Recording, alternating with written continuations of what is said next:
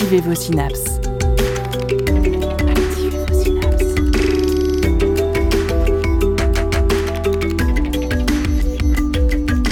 Poussez la porte du labo des savoirs et entrez dans un monde de science et d'expérience. C'est le labo des savoirs. Bienvenue dans cette émission du Labo des Savoirs, enregistrée depuis la Terre. Saviez-vous notre magnifique planète bleue n'avait pas le monopole des vastes étendues d'eau Dans notre système solaire, plusieurs astres possèdent en effet, cachés sous d'épaisses couches de glace, des mers et des océans. C'est le cas notamment des lunes qui gravitent autour de Jupiter et de Saturne, loin, bien loin de notre Soleil. Des deltas de Mars au geyser d'Encelade, en passant par les mers de méthane de Titan ou l'océan caché de Ganymède, laissez-vous emporter dans l'époustouflante traversée spatiale à travers les mondes océans de notre système solaire. Vous êtes bien, vous êtes à l'écoute du Labo des Savoirs.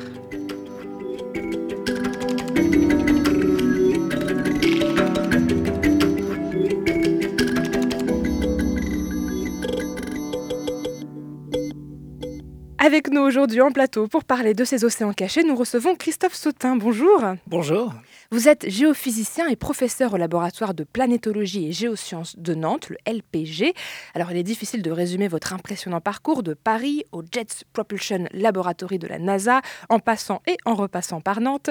Vous avez donné deux conférences publiques ce mois-ci au Muséum d'histoire naturelle et à l'Université permanente avec deux sujets différents.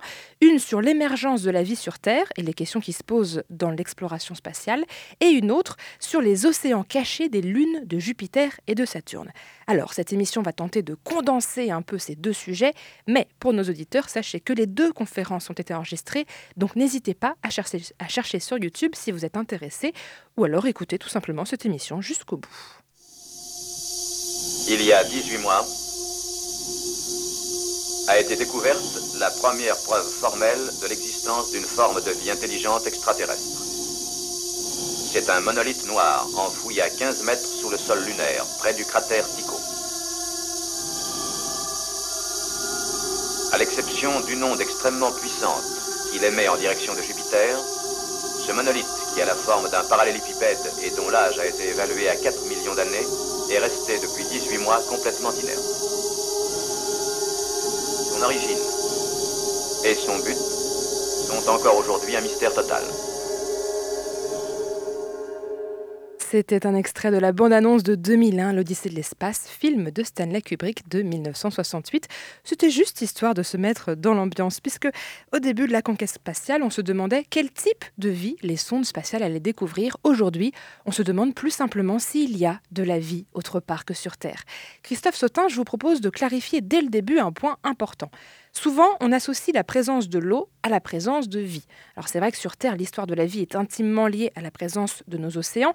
Qu'en est-il ailleurs dans l'espace? Alors merci d'abord de l'invitation et puis de l'occasion de préciser euh, ces questions qui sont importantes. L'eau est un élément indispensable à la vie. C'est la raison pour laquelle, lorsque les, missions spatiales ont été développées, euh, la, la première étape, c'était de trouver l'eau. Donc c'était euh, le, programme américain, c'était Follow the Water. Donc euh, essayer de trouver de l'eau. Euh, évidemment, la planète la, plus proche à laquelle on peut penser, c'était Mars. Hein, donc c'est pour ça qu'on qu a été sur Mars. Et après, on a fait des découvertes dans le système solaire externe, autour de Jupiter, autour de Saturne, où on a trouvé aussi beaucoup d'eau, comme vous l'avez rappelé dans l'introduction. Donc l'eau, indispensable.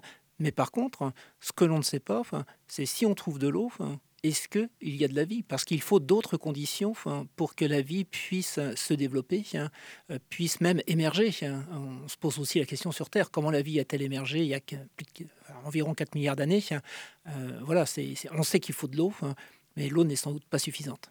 L'eau n'est pas suffisante, mais si on prend l'exemple de la planète rouge, ça a suscité énormément de, fantasmes, parce qu'on a trouvé des formations qui évoquent la présence d'eau, comme des, des, canyons ou des deltas, et on s'est dit, ah, il y a de l'eau, il y a de la vie. Alors, on sait qu'il y a eu de l'eau sur Mars, mais est-ce que vraiment c'était des conditions qui auraient pu peut-être euh, voir émerger la vie? Alors, c'est toute une question qui est développée avec le programme d'exploration de Mars. Euh, les premières étapes de, l'exploration. si on remonte même à la mission Viking, donc dans les années 70, quand ça a été développé, comme vous l'avez dit, c'était exactement ça. C'était pas la question n'était pas est-ce qu'il y a de la vie à la surface de Mars, c'était plus quel type de vie on va trouver à la surface de Mars? Et la grosse déception, on trouve pas de vie.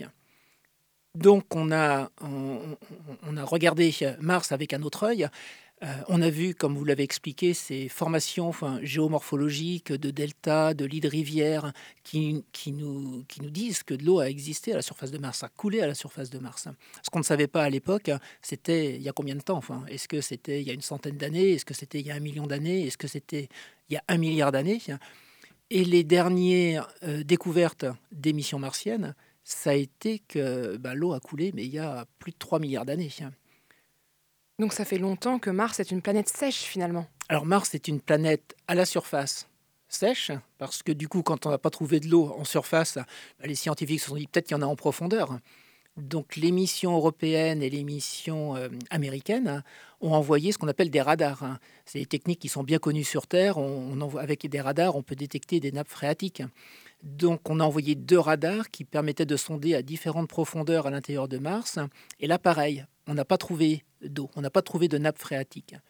Par contre, les, rovers en particulier, mais aussi les analyses depuis les, sondes spatiales en orbite autour de Mars, elles nous ont montré que l'eau a existé il y a sans doute 3, plus de 3 milliards d'années.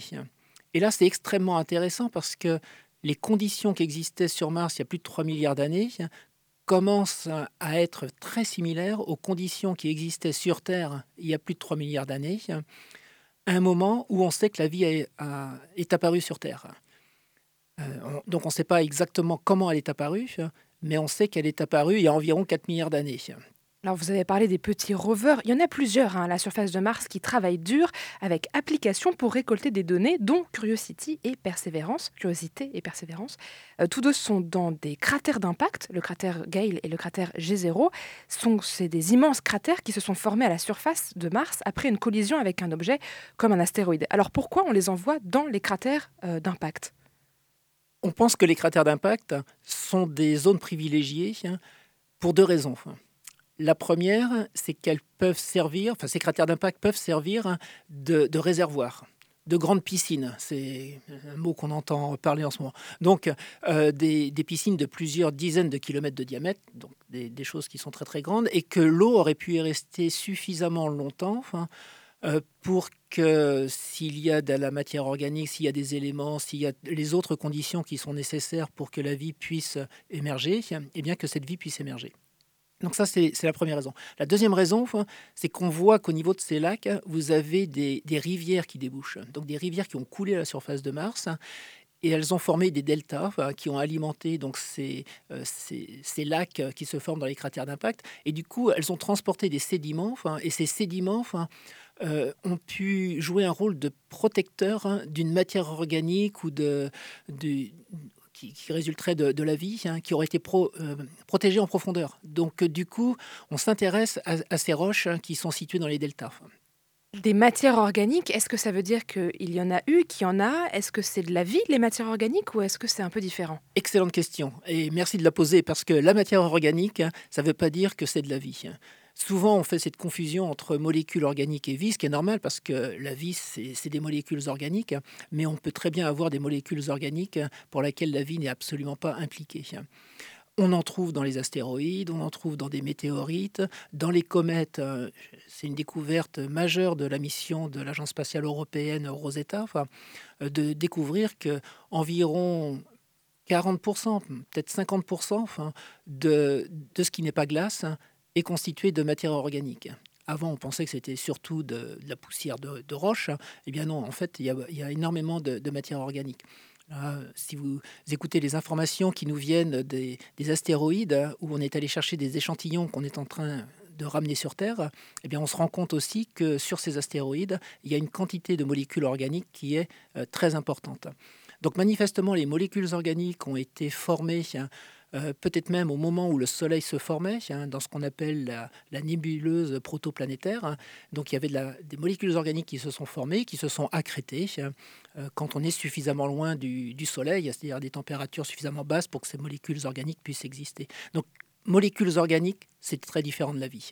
Alors d'ailleurs, les molécules organiques, on en parle depuis tout à l'heure, mais c'est quoi? C'est de l'hydrogène, de l'oxygène? C'est des briques chimiques de base?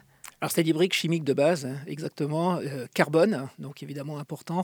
Euh, hydrogène, euh, le deuxième élément aussi très important. Ensuite, vous avez de l'azote, hein, de l'oxygène, et puis on trouve aussi du soufre dans ces molécules organiques. Hein. Alors après, pour la vie, souvent on parle aussi de phosphore, et puis après d'autres éléments, des métaux par exemple, qui sont indispensables. Donc on va plus loin. Mais les molécules organiques vont être construites à partir du carbone qui est très abondant. Dans les étoiles, il faut le Soleil en particulier, il y a énormément de carbone. L'hydrogène, c'est l'élément le plus important. Enfin, et puis euh, l'azote et l'oxygène sont aussi euh, très abondants. Donc ce n'est pas très étonnant qu'à partir d'éléments très abondants, on fabrique des molécules organiques en quantité considérable. Alors si on revient sur Mars et ses cratères d'impact, on cherche donc à savoir si euh, les, sédiments ont caché, ont préservé des molécules organiques et donc nos petits rovers, ils sont en train de prendre des échantillons pour voir si on peut en trouver, c'est ça? Exactement. Et on en a trouvé. C'est-à-dire que le rover Curiosity, il a à son bord ce qu'on appelle un spectromètre de masse qui permet d'analyser les molécules qui sont présentes ou les minéraux qui sont présents. Et du coup, ce rover a trouvé des molécules organiques. Alors, il n'en a pas trouvé des quantités énormes. Euh, on en reste encore à une molécule pour un million d'autres molécules, d'autres choses. Donc ce n'est pas des quantités énormes comme les quantités qu'on a trouvées sur les astéroïdes ou sur, euh, la comète. Donc c'est en petite quantité pour l'instant. Le rover Perseverance, lui, il n'a pas ce, type d'instrument, mais par contre, il a d'autres instruments qui permettent d'analyser et de voir s'il y a des molécules organiques. Euh, mais l'intérêt de Persévérance, c'est que il va collecter ces échantillons. Et il y a un programme de retour d'échantillons de Mars. Et donc certains de ces échantillons seront ramenés sur Terre pour pouvoir être étudiés dans des laboratoires où on a évidemment des techniques bien plus sophistiquées que ce qu'on peut envoyer dans l'espace. Donc si on résume, on sait qu'il y a eu de l'eau sur Mars, on sait qu'il y a des molécules organiques. Maintenant, il reste à récupérer ce que Persévérance a récolté pour nous pour en savoir plus. Exactement. Enfin. Alors, Mars, on l'a dit, plein de choses à voir, euh, peut-être de nouvelles informations qui vont nous parvenir dans les années à venir. Éloignons-nous un petit peu de notre voisine. On va continuer notre voyage dans notre système solaire. On s'éloigne un petit peu du Soleil, hein, toujours. Et là, on va s'arrêter vers une autre planète, Saturne, planète géante et gazeuse, à 1,43 milliard de kilomètres du Soleil. Alors, Saturne, vous connaissez à quoi elle ressemble. Elle a des magnifiques anneaux. Euh, c'est la planète que dessinent les enfants souvent quand on leur demande de dessiner une planète. Et autour de ces anneaux orbitent plusieurs satellites, je crois qu'ils sont au nombre de sept, dont deux qui nous intéressent particulièrement aujourd'hui. Encelade, petit rocher gelé, en tout cas en apparence, et Titan, une énorme boule orange. Alors avant de parler des mystères de ces lunes, parlons un peu de la mission spatiale Cassini-Huygens qui nous a permis d'en apprendre plus sur Saturne et sur ses satellites. La mission a été lancée en 97, la sonde spatiale est arrivée sept ans plus tard en orbite de Saturne en 2004 et en 2017, le, euh, le CNES, le Centre national français d'études spatiales, a fait une petite vidéo sur la participation de la France à la mission Cassini-Huygens. On écoute un extrait. Comme chaque jour depuis 13 ans, c'est ici, au CNES, au Centre spatial de Toulouse, qu'arrive une partie des données de Cassini, mission d'exploration de Saturne, celles fournies par les laboratoires travaillant sur les expériences concernant la magnétosphère. En 2000, en effet, l'Agence spatiale française a été chargée de développer un centre de traitement pour ces données. Le CNES était aussi chargé de produire des données d'orbitographie, c'est-à-dire de calculer chaque minute la position de la sonde et sa vitesse à partir d'autres données fournies par la NASA. Le CNES a aussi et surtout organisé la participation française à l'atterrisseur. Rappelez-vous, en 2005, Cassini larguait l'atterrisseur Huygens sur Titan, la plus grosse lune de Saturne.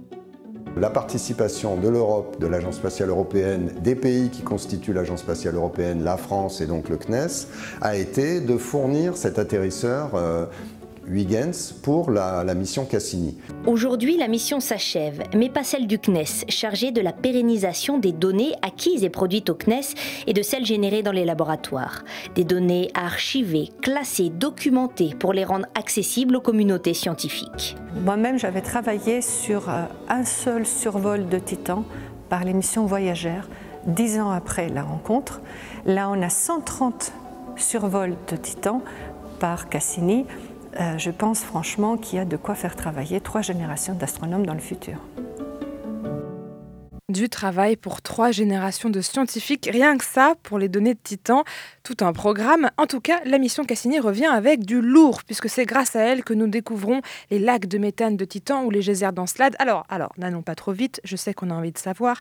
Déjà, Encelade, de l'extérieur, ça ressemble à quoi? Une, petite boule gelée? C'est ça? une, petite boule. Euh, euh, vous avez vous avez donné, euh, je crois, le, diamètre, peut-être pas, je le rappelle, c'est environ 500 km de diamètre. Donc c'est la distance entre euh, Nantes et le nord de Paris, je crois, si je ne me trompe pas. Donc c'est une petite boule euh, à l'échelle de, de, la Terre. C'est beaucoup, beaucoup plus petit que, que la Terre. Et, et, donc on s'attendait avant la mission Cassini hein, à une petite boule de glace très lisse, comme euh, je sais pas, la, surface d'une patinoire, hein, euh, avec des, cratères d'impact quand même, hein, parce qu'il y a toujours des, impacts qui rentrent en collision.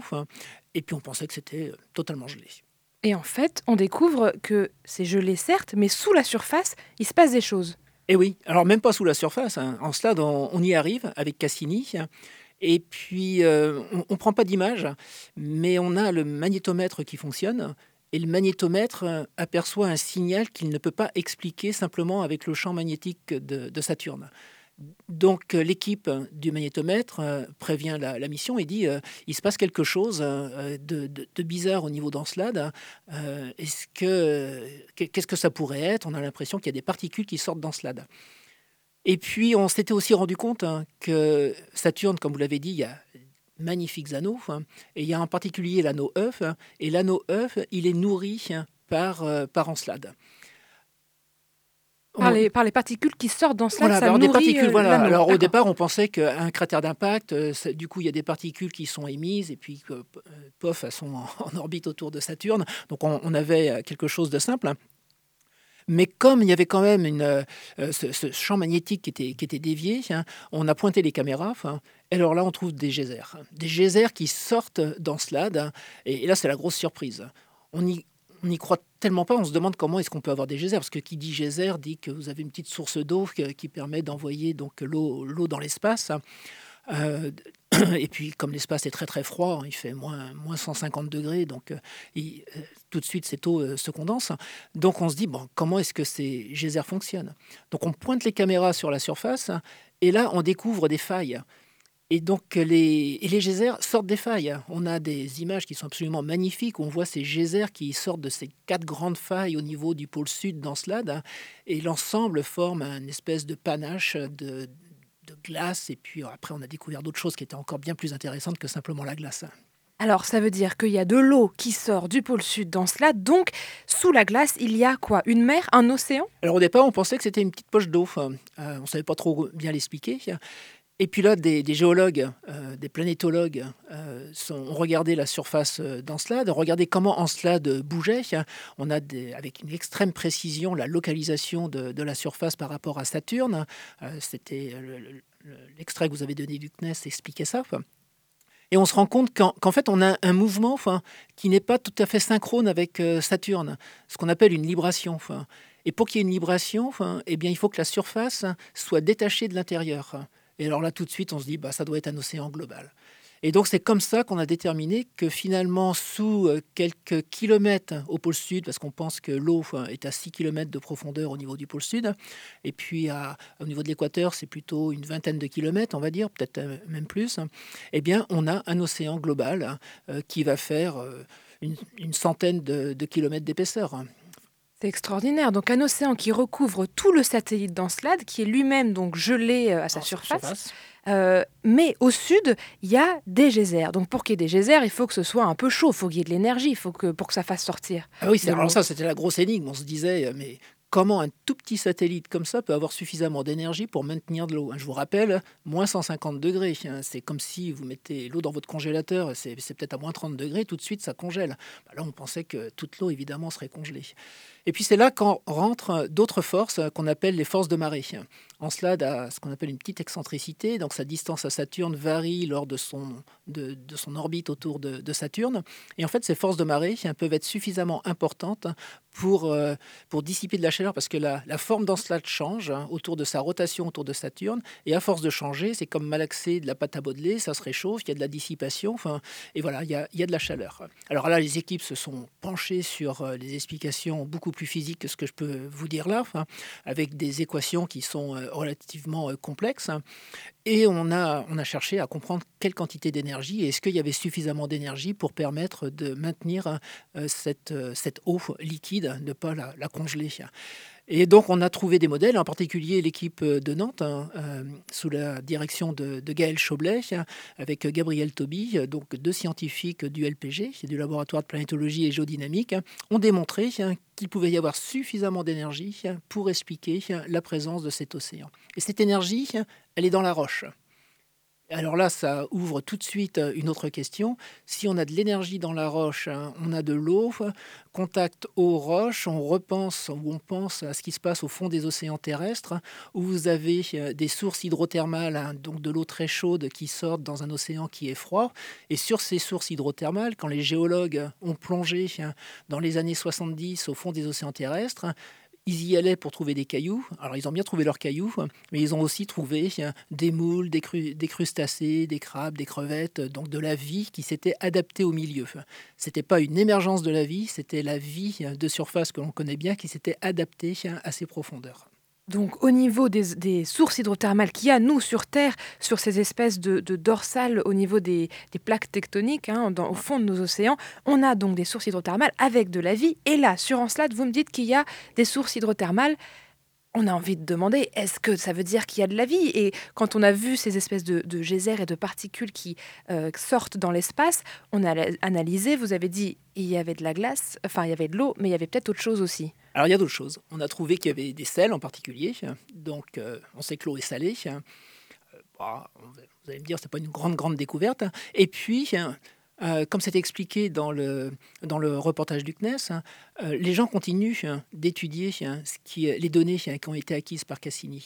Et sur Cassini, vous aviez deux instruments euh, qui pouvaient déterminer les molécules qui étaient présentes dans la glace.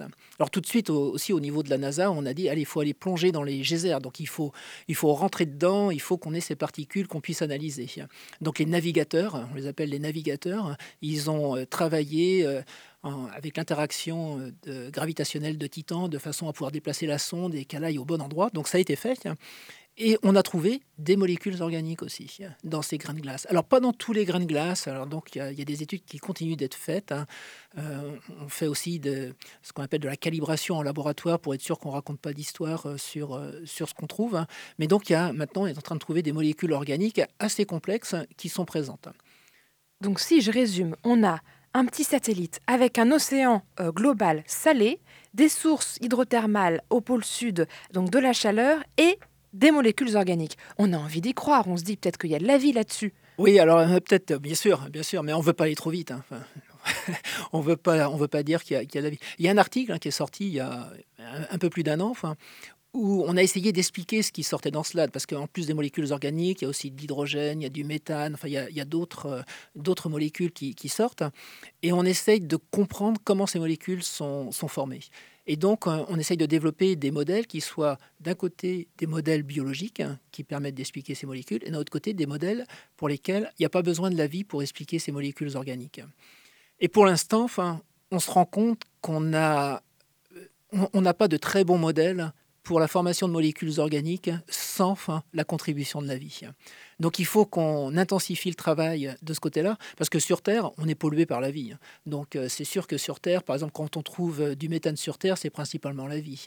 On parlera de Titan tout à l'heure, il y a plein de méthane sur Titan, enfin, on ne pense pas que c'est la vie hein, qui, a produit ce méthane. Donc euh, donc voilà, sur, sur un slide, on en est là, on en est à essayer de, comprendre comment ces molécules organiques ont pu être produites, euh, simplement par l'interaction entre l'eau, les roches et ces molécules organiques qui se sont formées dans cette nébuleuse protosolaire dont je vous parlais au départ. Donc on reste prudent avant de prioriser le, scénario vie, on priorise un autre scénario, on essaie d'en trouver un autre qui pourrait expliquer tout cela. Tout à fait. On écoute tout de suite Amour à la Café Club, le titre OD, et on revient juste après pour parler encore un peu plus de cette exploration des mondes océans.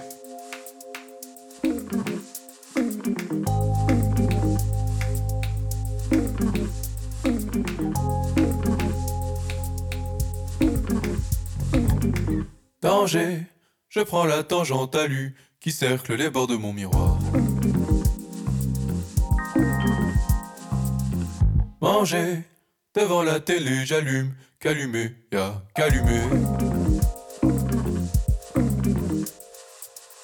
Odé, odé, personne ne me verra changer avant que le vent ne dégage.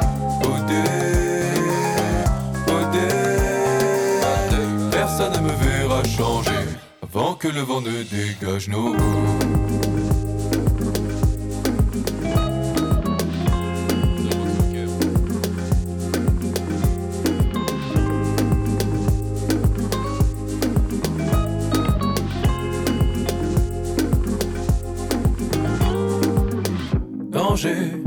Prends le temps, j'entre halluciné seul sur les bords de ma mémoire. Songer, devant la télé, j'allume, qu'allumer ça. J'ai perdu le son, j'annonce un délai 1. J'ai perdu le son, ah non non. Odé, odé, personne ne me verra changer avant que le vent ne dégage. Odé, odé, personne ne me verra changer avant que le vent ne dégage. No. Solo,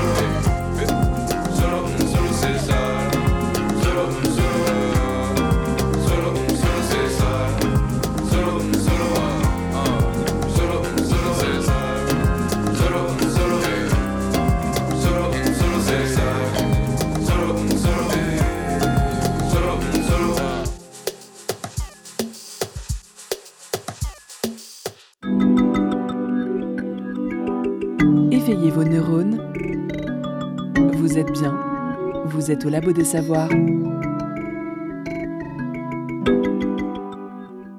C'était OD de Amarula Café Club. Vous êtes toujours à l'écoute du Labo des Savoirs et nous sommes avec Christophe Sautin, géophysicien au laboratoire de planétologie et géosciences de Nantes, le LPG.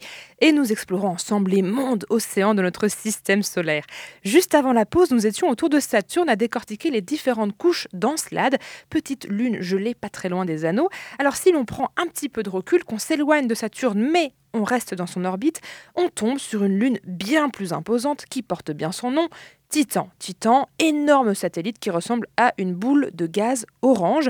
Et justement, on l'a entendu tout à l'heure dans un extrait, elle a été beaucoup observée, cette, euh, cette lune. Et je crois, Christophe Sautin, que vous avez pu avoir le loisir d'en voir beaucoup des paysages de Titan.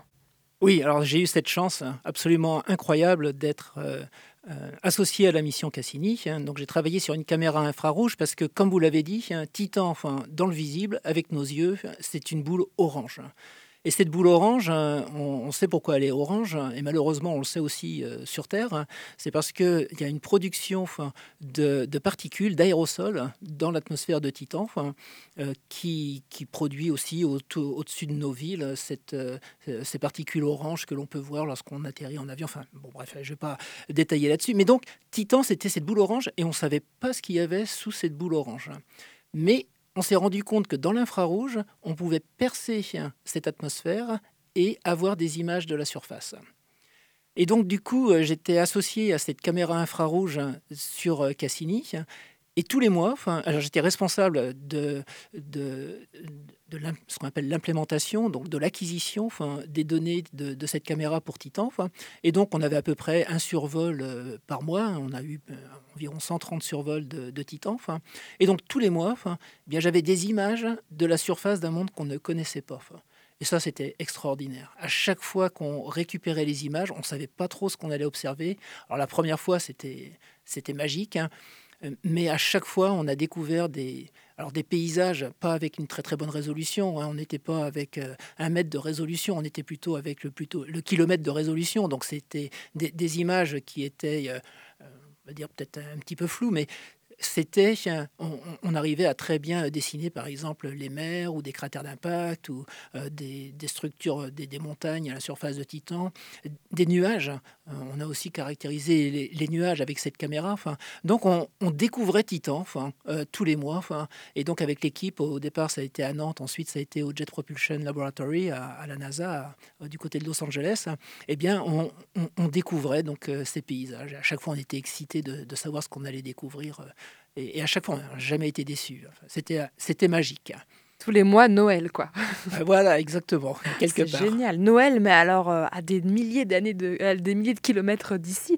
Euh, vous avez parlé de, de montagne, vous avez parlé de paysages magnifiques, et vous avez dit le mot mer. Donc il y aurait aussi des mers sur Titan? Oui, alors on a découvert des mers. Alors déjà, il faut savoir que Titan, il y a une énigme que Cassini n'a pas résolue c'est pourquoi il y a du méthane dans l'atmosphère de Titan. Est-ce qu'il y a du méthane Il y a du méthane, voilà. Il y a du méthane. Alors c'est pas le, c'est pas la, molécule principale. La molécule principale, c'est comme pour nous sur Terre, c'est le diazote. Donc c'est ça qui est la molécule principale de, l'atmosphère de Titan. Ah, 98% c'est du c'est de l'azote, mais il y a ce méthane et ce méthane il n'est pas stable. Ce méthane avec le, le soleil, alors le méthane c'est le carbone et quatre hydrogènes. Vous avez de l'azote, le diazote c'est N2, donc vous retrouvez carbone, hydrogène, azote. Avec le soleil, les, rayons solaires, ça va former des molécules organiques. Et donc c'est ça qui explique la formation aussi de, cette, euh, de ces aérosols organiques qui, entourent Titan. Cette atmosphère un peu orangée. Voilà, cette, cette atmosphère orangée. Et donc ce méthane, il, de, au bout de 4 milliards d'années, il devrait plus y en avoir. Même donc les, chimistes qui s'intéressent à la chimie de l'atmosphère de, la Terre ou, des planètes, hein, euh, quand ils font leurs calculs, ils trouvent qu'en 10 millions d'années, ça devrait disparaître. 10 millions d'années, c'est rien à l'échelle des temps géologiques. Hein. Donc pourquoi le méthane est là? Avant la mission Cassini, on se disait bah, sûrement que Titan est recouvert de méthane liquide à sa surface qu'on aurait un, océan de, méthane liquide. Et puis on s'est rendu compte pendant que la sonde allait vers, euh, vers Titan enfin, euh, que bah, ce n'était pas le cas, enfin, parce qu'on a pu démontrer depuis la Terre qu'il y avait un écho, un radar, donc euh, on avait une surface solide hein, qui, existait. et Huygens, d'ailleurs, on ne savait pas trop s'il allait faire plouf ou s'il allait faire boom. oui, la, sonde qu'on a mis à la surface. Exactement. On ne savait pas trop sur quoi elle allait atterrir. Et donc, on a découvert avec euh, ces images et aussi hein, avec les radars qui étaient sur Cassini, on a découvert qu'au niveau du pôle Nord, eh bien, il y a des mers, mais ce sont des mers d'hydrocarbures. Alors, c'est pas terrible, parce que mer d'hydrocarbures, ça fait euh, marée noire, enfin, mais aux températures à la surface de Titan, il fait 92 Kelvin, donc ça fait à peu près euh, moins 180 degrés Celsius, donc c'est très très froid la surface de Titan. Enfin, donc, à ces températures-là, le méthane est liquide, l'éthane aussi, hein, et du coup, ces mers qui ont la taille peu près des, grands lacs hein, nord-américains, enfin, eh bien, ces mers sont constituées d'un mélange de, méthane et d'éthane assez incroyable. Avec les données radar, on a été capable de déterminer que c'était à peu près deux tiers de, de méthane pour un tiers d'éthane. Donc on a des mers d'hydrocarbures au pôle nord de Titan. Donc pas du tout de l'eau, mais des mers quand même de, liquide. Est-ce qu'on peut imaginer un, cycle du méthane comme un cycle de l'eau avec des précipitations, des rivières de méthane Tout à fait. Tout à fait. Possible. en fait, le méthane joue un petit peu le rôle que, joue euh, l'eau sur Terre. Vous avez un cycle du méthane sur Titan. Enfin, vous avez euh, donc euh, évaporation du méthane dans, ces mers. Vous avez donc le, méthane dans l'atmosphère, des précipitations avec des, des nuages qu'on a pu qu'on a pu détecter. Mais il y a très peu de nuages. Il faut bien voir qu'on a très très peu de nuages par rapport à ce qu'on à ce qu'on a sur Terre. Euh, on, en a de temps en temps, et puis euh, on, a aussi un, un climat de Titan, enfin qu'on a étudié pendant les, les, années où Cassini a été en orbite autour de, Saturne. Vous avez rappelé qu'on qu'on y était pendant 13 ans, entre 2004 et 2017. Donc on a pu étudier une partie des saisons, parce que la, une année euh, de, Saturne, euh, c'est environ 30 ans. Enfin, donc, ah euh, on est resté 13 ans. Enfin, on a fait plutôt une saison, vous voyez. voilà, on a vu à quoi ressemblait peut-être le printemps de Titan. Le printemps et, le début de l'été. le début de l'été. Mais alors, du coup, est-ce que ça veut dire qu'il y aurait que du méthane liquide et qu'il n'y a pas du tout d'eau sur Titan? Eh ben non. Il y a de l'eau? Il y a de l'eau. Il y a de l'eau aussi. Mais il y a de l'eau en profondeur. Ah, on est sur un lac, on est sur un océan, on est sur... Alors, en surface, comme pour Encelade, vous avez de la glace. Cette glace, euh, par endroits, enfin, elle est creusée, il y a des dépressions, il y a des hydrocarbures donc au niveau du pôle Nord, donc on a des mers. Et puis, euh, sous cette glace, eh bien, on a pu déterminer qu'il y avait un océan. Enfin, alors les techniques sont un petit peu différentes, c'est de la géophysique, euh, c'est un petit peu comme pour euh, Encelade, c'est enfin, c'est les, paramètres orbitaux de, de Titan qui nous permettent de dire, euh, de cela, enfin, euh, paramètres qu'on appelle euh, le, champ de gravité de Titan aussi. Donc euh, voilà, Mais faites-moi confiance, hein. il y a un océan sous Titan qui nous permet d'expliquer ces données qui ont été acquises par Cassini. hein. Donc euh, c'est le, c'est ça qui est, qui est important. Enfin, par contre, on ne sait pas à quelle profondeur il est. On ne sait pas si c'est à 50 km de profondeur, si c'est même voire à 150 km de profondeur. hein. Euh, Titan, c'est très gros. Titan, c'est le rayon, c'est 2575 km. Donc c'est plus gros que Mercure. C'est voilà, c'est il faut il faut imaginer Titan comme étant euh, Mercure avec une atmosphère. D'ailleurs, j'ai oublié de le dire, un Titan, c'est le seul satellite avec une atmosphère. Oui, ça ressemble vraiment à une planète, ce, Ah, ce qu'on décrit. planète. Oui, oui, c'est. C'est juste une petite, très petite planète par rapport. Bah, c'est plus gros que Mercure. hein. Donc pas si petite que ça, oui, Ah finalement. non, beaucoup plus gros que la Lune, du coup. hein. Enfin, Oui, ah oui, donc énorme, ah vraiment. oui, non, euh, c'est quelque chose de, de- de très très gros, Titan. Enfin, Et cet océan, est-ce qu'on sait s'il est global, s'il recouvre, alors du coup, euh, sous on ne sait pas combien de kilomètres, est-ce qu'il recouvre tout Titan Est-ce qu'il est qu'une partie On- on sait non, il est global. Il est Il est global, global. aussi, comme pour Encelade, hein, euh, du, du fait de, de l'obliquité et de ce- ce- ce- ces, paramètres, ces constantes de, gravité qu'on a pu déterminer, hein, on sait que l'océan il est global. Pareil, comme pour Encelade, il faut pouvoir euh, découpler hein, donc euh, la, coquille externe de l'interne. Donc on est obligé d'avoir un océan. Oui, on doit avoir un océan pour expliquer les mesures Voilà. que nous, on reçoit euh, avec les, les sondes. Mais alors, du coup, cet océan, est-ce que c'est de l'eau? Est-ce que c'est de l'eau salée? Est-ce qu'il y a une activité? On sait, on sait des choses ou, Ah ou bah, très beaucoup peu? moins. En, Encelade, ce qui est formidable avec Encelade, c'est qu'il y a l'océan qui vient à vous. Donc euh, vous n'avez pas besoin de creuser pour aller voir de quoi il fait l'océan. Là, sur Titan, c'est pas le cas. Donc euh, pour l'instant, c'est beaucoup de, de modélisation, mais euh, il y a Bon, on, a des données, on, on pense que cet océan est aussi euh, salé, on pense aussi qu'il y a des molécules organiques dans cet océan, parce que non seulement enfin, il y a des organiques qui peuvent venir de l'intérieur, mais on a aussi toutes ces molécules organiques qui sont produites dans l'atmosphère de Titan, enfin, qui peuvent être enfouies. Quand vous avez par exemple un impact euh, à la surface de Titan, enfin, ça va enfouir ces molécules organiques.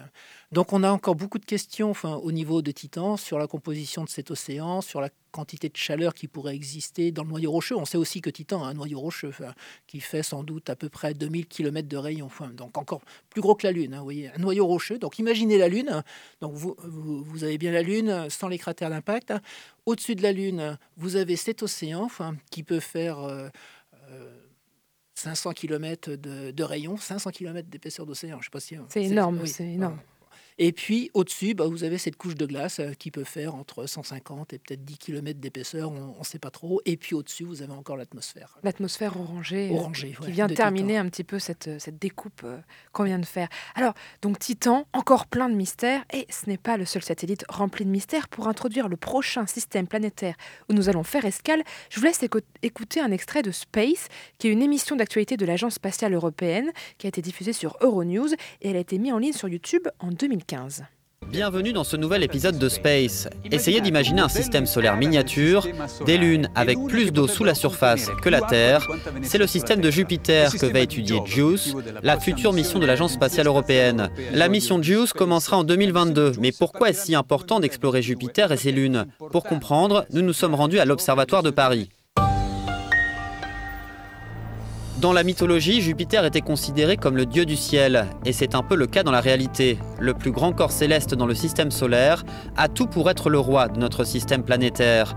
La mission de l'Agence spatiale européenne, JUICE, fournira l'étude la plus complète de cette planète géante, et en particulier de ses lunes, censées cacher des zones habitables sous leur croûte glaciaire. Jupiter est plus de 11 fois plus grosse que la Terre, mais elle est essentiellement composée de gaz. Ce qui est particulièrement intriguant pour les astronomes, c'est la spécificité du système satellitaire de Jupiter et les vastes océans d'eau liquide qui se trouveraient sous la surface de ces lunes.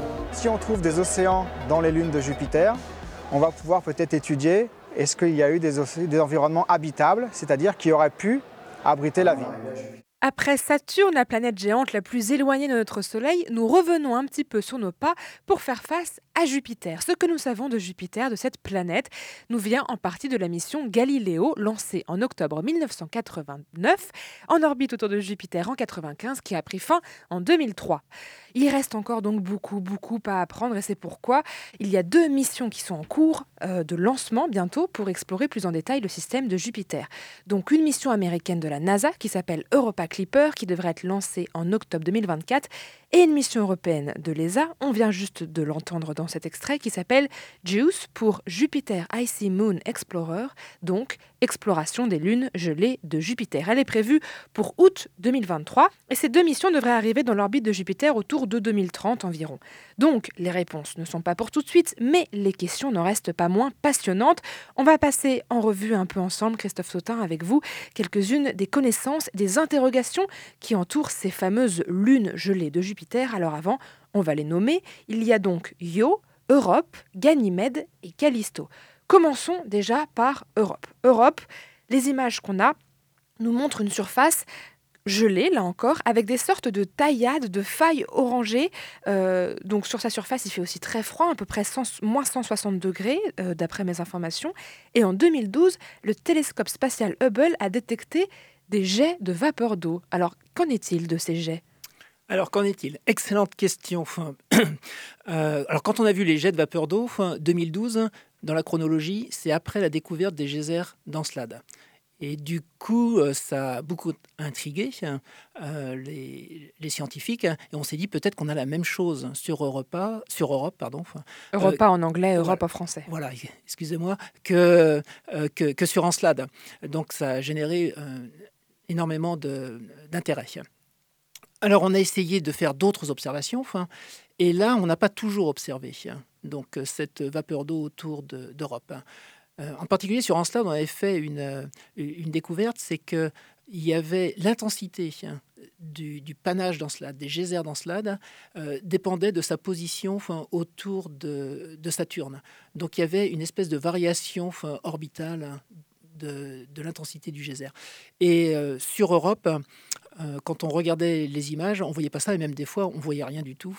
Donc, euh, on se pose des questions sur euh, l'origine de cette vapeur d'eau. C'est intéressant, mais ça peut être aussi un impact, et du coup, l'impact heurtant enfin, la glace d'Europe éjecte dans l'espace de, de, la vapeur d'eau aussi. Donc, il y a peut-être aussi cette possibilité. Donc, évidemment, la mission Europa Clipper va être très intéressante pour savoir ce qu'il en est sur Europe et si on a, comme sur Encelade, des geysers. Personnellement, enfin, euh, Europe, c'est beaucoup plus gros qu'Encelade.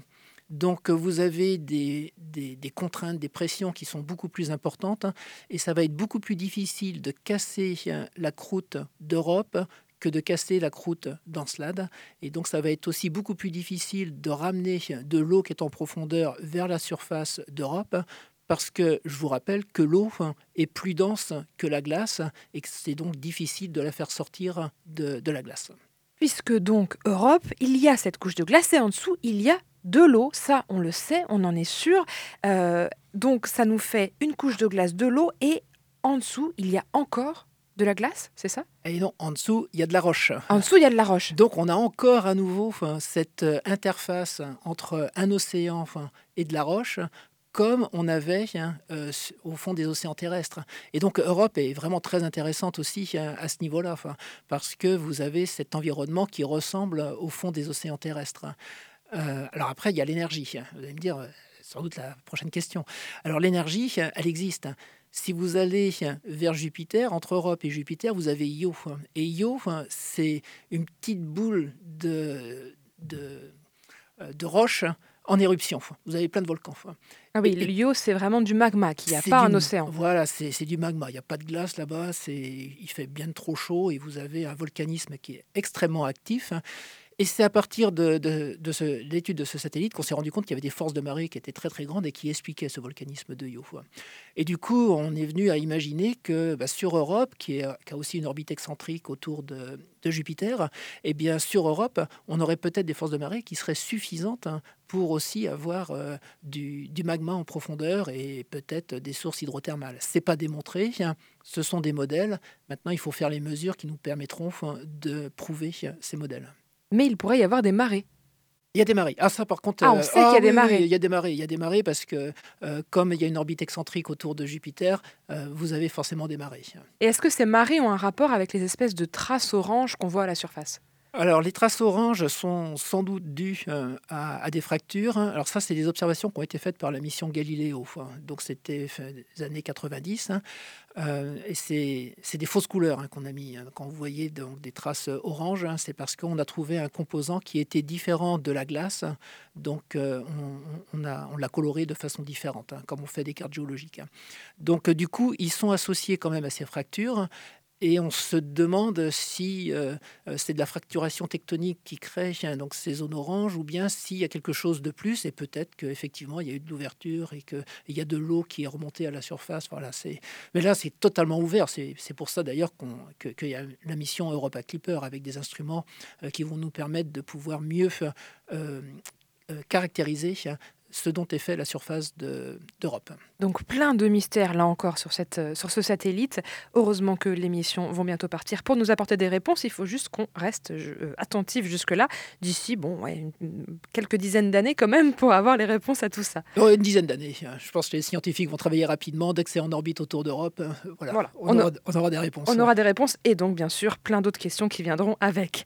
On écoute tout de suite Daniel Ponder et Karaté Boogaloo, le titre Little Bits et on revient dans pas très longtemps. He just wants to love her. But his love is no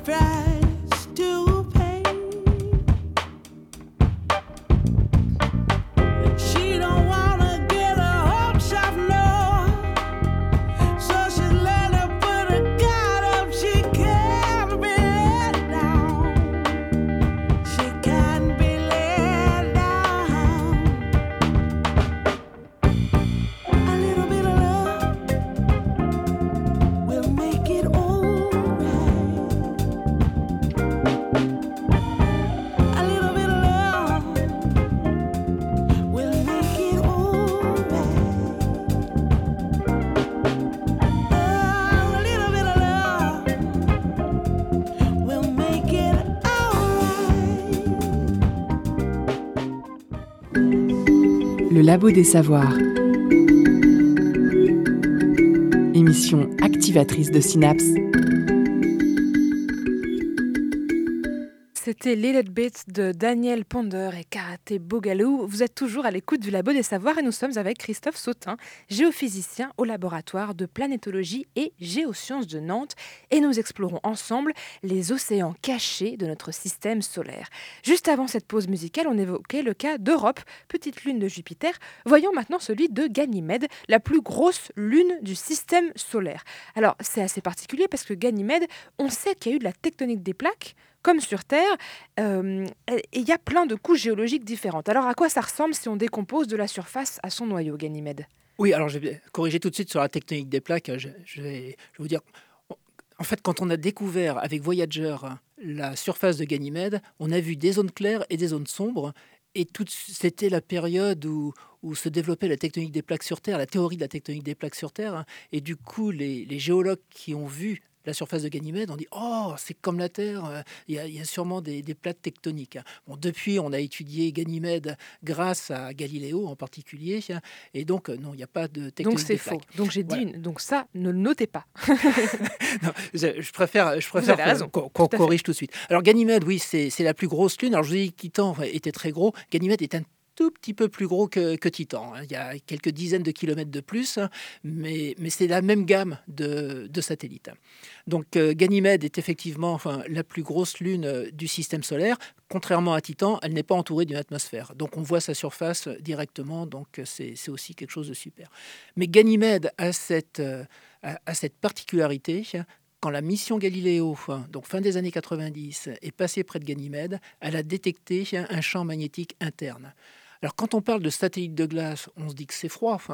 Quand on découvre qu'il y a un champ magnétique interne, comme on a sur Terre, avec un noyau riche en fer qui est liquide, ça veut dire qu'on a du liquide de fer au centre de Ganymède.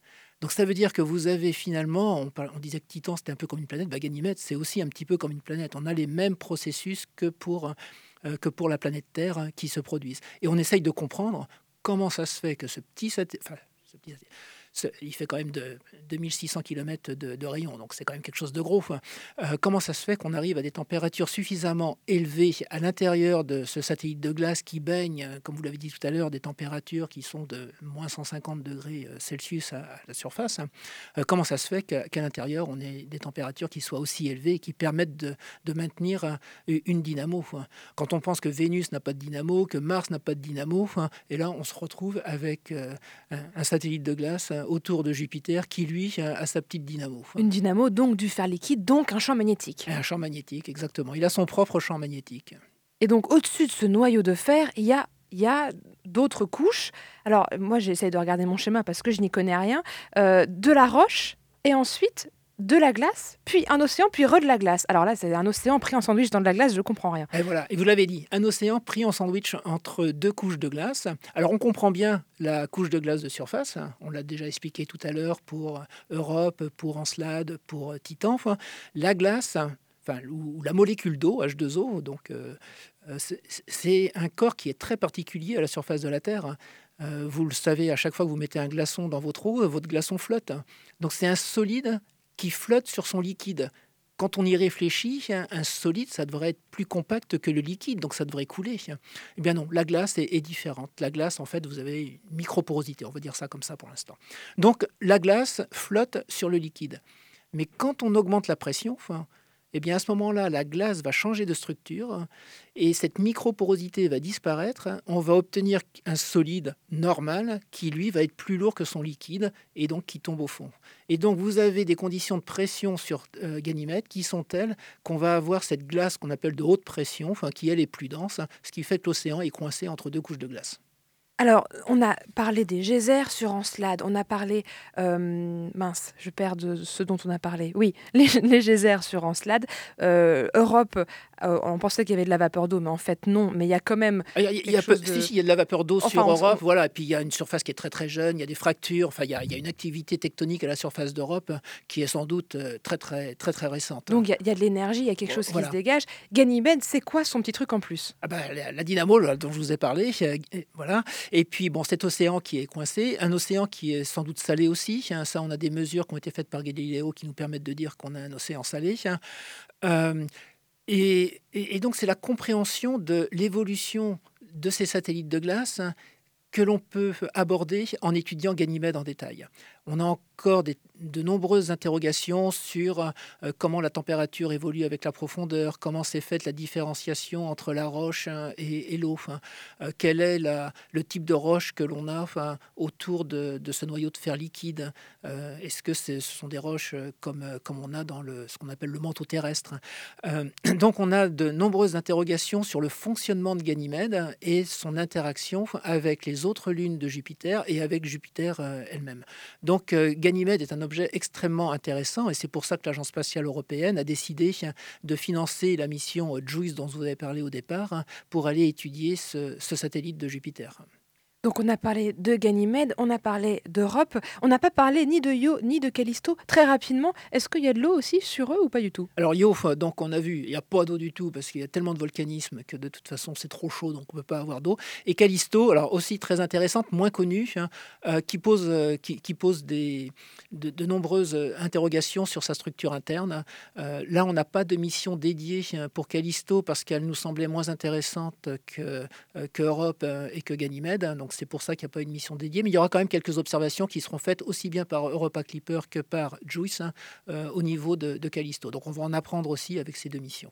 Alors si on, résume un petit peu tout ce qu'on a appris dans cette émission, on a parlé de Ganymède, d'Europe, d'Encelade, de Titan. À chaque fois, on a parlé euh, d'océan, d'eau ou de méthane, parfois aussi de molécules organiques. Ça fait quand même énormément de, de points de départ à des questionnements où on se dit peut-être qu'on va trouver des choses qui ressemblent quand même à de la vie là-dedans. Oui, tout à fait. hein. Je pense que l'un des grands euh, objectifs de l'exploration spatiale, c'est de voir s'il existe une vie extraterrestre. Et après, on, décline les endroits où on peut aller. On a vu qu'il y avait une diversité au niveau de ces, euh, satellites de glace, de, Jupiter et de Saturne. Euh, on a de l'eau qui est présente. On a trouvé des molécules organiques au niveau d'Encelade. Il y en a plein aussi sur Titan. On va sans doute en trouver. Pas de doute sur Europe et euh, on verra après euh, pour, euh, pour ce qu'il en est de, de Ganymède. Mais ce dont on, on se rend compte, c'est que plus on étudie hein, les planètes du système solaire, donc Mars en particulier, mais aussi ses satellites de glace, plus on se rend compte que les conditions pour que la vie émerge sont, sont en fait beaucoup plus compliquées que ce qu'on imaginait il y a 50 ans. Avant l'ère du spatial, on imaginait qu'il y avait de la vie sur Mars, même sur Vénus euh, et, ailleurs dans le, dans le système solaire. Là, euh, on se rend compte que la vie sur Terre, hein, il y a quand même un environnement qui est euh, unique à la Terre. Euh, Il y, a un, documentaire que je vous encourage à regarder, c'est Si la Terre était unique, qui, est, sorti. On se rend compte qu'il a fallu un, nombre de conditions qui permettent l'émergence de la vie sur Terre et que finalement, c'est pas si facile que ça. Et donc, le message principal, c'est euh, bah, protégeons cette Terre, maintenons les conditions qui permettent à la vie de, se développer, euh, parce que c'est pas demain qu'on ira sur Mars ou sur Vénus, une fois qu'on aura totalement détruit la Terre. Ce sera le mot de la fin. Merci beaucoup Christophe Sautin d'avoir répondu à mes questions. Bah, merci de l'invitation.